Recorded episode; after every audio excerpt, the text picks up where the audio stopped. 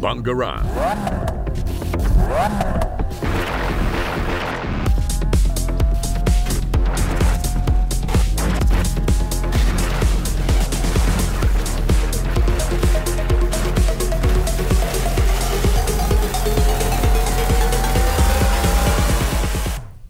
Bonjour à tous, aujourd'hui on se retrouve pour l'aventure auto. Euh, je me présente, je m'appelle Tom, avec aussi... Mathis. On va commencer par vous parler d'un modèle assez peu connu, mais en même temps qui a pas bien fonctionné sur le marché, donc c'est normal. Et euh, je vais vous laisser écouter Mathis pour cette histoire. On va du coup parler de la Ferrari mondiale. Alors plus précisément de la Ferrari mondiale 8 exactement. Elle a été produite entre 1980 et 1983.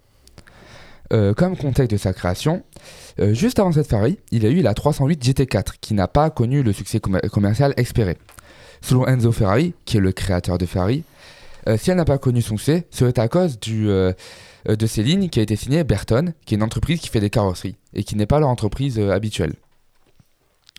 Pour cette Ferrari mondiale, il décide du coup de confier la, carro- la carrosserie au traditionnel Pin Pininfarina, du coup qui de base font du coup qui de base font toute leur carrosserie. Mais euh, ben, pas mal. Mais la Ferrari, non- mais la Ferrari mondiale 8 n'aura pas non plus connu le succès espéré. Nous allons voir euh, ben, pourquoi. Euh, déjà, ben, à cause de sa disposition mécanique, elle ne peut pas en fait avoir les lignes habituelles des autres, des Ferrari. Elle ne, peut, pas avoir des lignes sportives et élégantes. Du coup, elle a des lignes qui ne nous font pas absolument pas penser à une Ferrari. En plus, elle avait un gros problème de puissance. En effet, elle était moins puissante, que la 308 GT4. En effet, c'est seulement 215 chevaux, ce qui fait 219, euh, 219 euh, en vitesse de pointe. Ben, elle était du coup moins puissante. Euh, cela vient de un fait ben, qu'ils ont voulu respecter les normes anti-pollution en vigueur aux États-Unis. Comme haute particularité, elle est du coup c'est une voiture 4 places, ce qui n'est pas totalement courant pour les Ferrari. Euh, elle, a, elle a comme moteur elle a un V8 de, deux- 2900 de, de 2926 euh, cm3. Elle a aussi un, ch- un- un châssis tubulaire qui ressemble à la GT4 mais qui est plus long.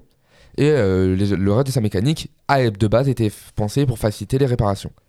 On peut remarquer déjà comme défaut qu'elle a beaucoup trop de points communs avec son ancienne, avec la GT4, mais elle est moins puissante que- qu'elle.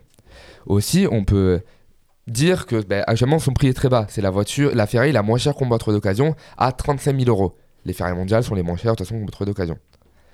Il n'y a pas grand chose d'autre à dire pour cette voiture. Elle n'a pas vraiment marqué euh, l'industrie euh, de Ferrari. On ne l'a pas non plus beaucoup retenu. Pour en pop culture, on peut la voir dans une des dernières vidéos d'Amixem si vous voulez voir à quoi elle ressemble en conduite. Mais sinon, euh, voilà. Maintenant, du coup, ça sera Léo qui va du coup nous présenter. Tom qui va du coup nous présenter le nouveau SUV Ferrari. Alors euh, moi je vais vous parler du nouveau SUV Ferrari qui est arrivé il y a pas longtemps en 2023, qui a été dévoilé. Le concept car était en 2022 pour euh, concurrencer déjà euh, les fameux modèles, je sais pas si vous connaissez, de Lamborghini Urus, le SUV, avec aussi le DBX de chez Aston Martin, tous deux des moteurs V8 d'environ 500 chevaux, qui se faisaient concurrence jusqu'à bien sûr l'arrivée de ce nouveau modèle. Alors du coup on voit que Ferrari a fini par plonger dans le grand bain, celui des SUV, mais il ne s'accorde pas à appeler ça un SUV. Au moins le Puro Sangue, d'où son nom, l'inédit pur sang de Maranello, invente quelque chose de nouveau. La première quatre portes de la riche et formidable histoire de Ferrari. C'est une révolution dans sa catégorie. Pour ne pas, pour avoir à ressembler à un SUV sportif, ce bolide aux proportions inédites se démarque par son extraordinaire moteur V12, un confort inégalé, un nouveau monde d'ajustement luxueux. C'est un parcours inédit pour un constructeur qui avait consacré sa vie à la compétition et au sport. Enfin, sortir vainqueur avec des performances incroyables pour un gros bébé de 2 tonnes. Eh bien écoutons ça. C'est peut-être pour ça qu'il s'appelle le Puro Sangue. Dans l'âme de ce nouveau cheval cabré coule le sang pur et éternel de la marque. Le sang d'Enzo Ferrari peut-être? Une marque assez quand même distinguée pour euh, Ferrari. Et une phrase qui été dite dans le documentaire de Turbo, je sais pas si vous avez la référence ou quoi, c'est sur M6, au cas où je fais une petite pub. C'est euh, une phrase, un sentiment assez fort, celui d'une Ferrari bien née. On voit que c'est quand même un modèle qui a assez marqué les esprits car Ferrari n'a jamais fait un SUV pareil avant. D'ailleurs, qu'en penserait Enzo Ferrari? Bah, C'est difficile de dire à, à sa place la réponse qui pourrait nous dire si on l'interviewait ou si on lui demandait la question aujourd'hui. Mais il a quand même consacré la vie, enfin sa vie à la course automobile, la Formule 1, ces fabuleuses, sportives, ces coupés de légende, ces mythiques modèles 2 plus 2 font encore rêver les gosses niveau asphalte. Et tout l'univers du grand homme depuis 1947. Aurait-il pu imaginer une si grande quatre portes? Je ne sais pas. Eh bien, après, je vais vous dire les performances de ce modèle qui est quand même assez exorbitant, parce que c'est quand même un SUV, donc ça fait 2 tonnes et c'est assez lourd, mais malgré tout, on a un V12. V12, pour ceux qui ne connaissent pas, c'est 12 cylindres en forme de V dans un moteur qui sont disposés pour avoir le meilleur rapport poids-puissance. On a une alimentation atmosphérique, ce qui permet de monter très haut dans les tours, jusqu'à 7500 tours minute. Une puissance maximale en chevaux de 725 chevaux. On a aussi un couple maximal de 716 Nm. Je ne sais pas si vous vous rendez compte, mais c'est quand même énorme pour euh, un 4x4 de ce type. On a une boîte de vitesse robotisée à double embrayage du rapport, c'est les classiques chez euh, Ferrari dans nos années en tout cas. On a une vitesse maximale de 313 km/h pour un SUV, c'est énorme. Même Urus arrivait à 302 km/h, donc euh, déjà là-dessus il impose. Un 0 à 100 en 3 secondes 3, c'est l'équivalent des supercars aujourd'hui euh, qui sont vendus sur le marché et qui font une tonne de moins. Un 0 à 100 en 10 secondes 6, une consommation de 17 litres 3 pour 100 km, ça ça pique un peu. Comme l'émission de CO2 pour euh, le kilomètre, c'est 393 grammes. Mais le réservoir par-dessus euh, compense un peu car c'est, on a 100 litres de réservoir. Une masse à vide de 2 tonnes 33 comme je vous l'ai dit avant. Et une dimension pneumatique qui fait pratiquement pour... Bon là, les vraies dimensions c'est 255 35 R22, mais ça vous parle pas j'imagine. C'est environ, vous prenez votre main et vous mesurez 20 cm x 2 sur chaque pneu. Ça fait environ 45 cm parce qu'il y a aussi la marche, bon, bref, voilà. Et euh, du coup, la dernière question à vous poser là-dessus, c'est pourquoi un V12 et eh bien en fait un V12 parce que le modèle était construit de base sur un V8 pour concurrencer, comme je vous ai dit, le russe et tout. Mais c'était pas assez puissant, on n'avait pas assez de concurrence sur les autres modèles et on savait que ça allait pas se vendre. Du coup, ils ont préféré mettre un moteur en position centrale avant, ce qui permet d'avoir un comportement de la voiture assez extraordinaire, car pour ces 2 tonnes 3, la voiture, comme certains disent après essai, se comporte comme un petit vélo. C'est une comparaison assez drôle, mais elle s'est faite plusieurs fois. Et euh, du coup, euh, il n'y a pas eu beaucoup de production car c'était de base euh, juste un coup de pub pour montrer que Ferrari savait faire des modèles 4x4. Mais malgré tout, les 15 modèles prévus à la vente pour mars, donc maintenant, et qui se sont vendus, ont été déjà précommandés depuis décembre. Et eh bien voilà, j'ai fini avec mon explication un peu longue, j'imagine, de ce nouveau modèle de chez Ferrari. Et je vais vous dire deux, trois actualités de l'automobile aujourd'hui. Donc on va commencer par... Euh... oh la problème technique, je n'ai plus de connexion.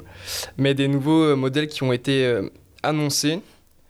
Car euh, il y a par exemple Hyundai ou des marques comme celle-ci qui essayent de mettre sur le marché des nouveaux modèles hybrides qui, sont, qui ont été aperçus dans, des régions, enfin, dans des régions de France. Mais je pourrais pas vous en dire plus tant que je n'ai pas retrouvé la connexion.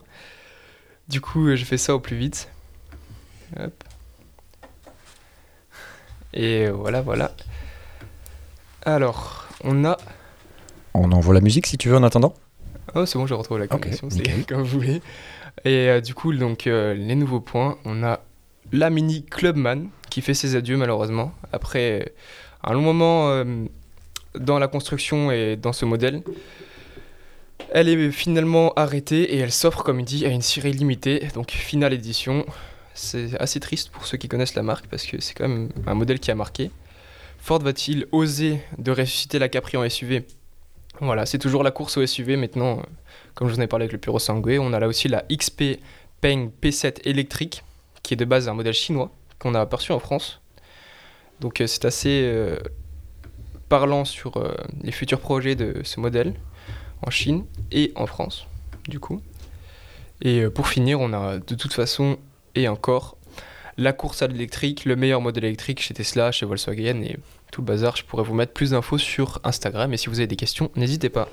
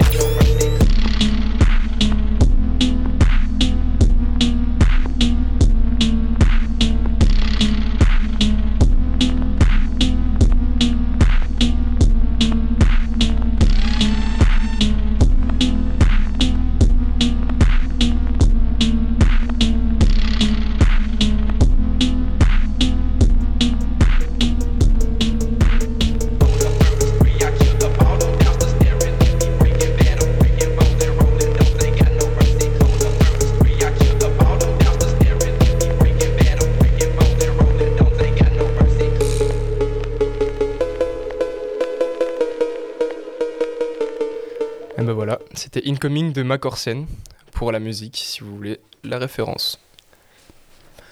Euh, ben, on a fini notre émission. Donc pour aujourd'hui, ce sera tout. On se retrouve euh, sûrement euh, jeudi prochain pour une nouvelle émission et un nouveau modèle à vous présenter. Voilà. Au revoir. Bangarang.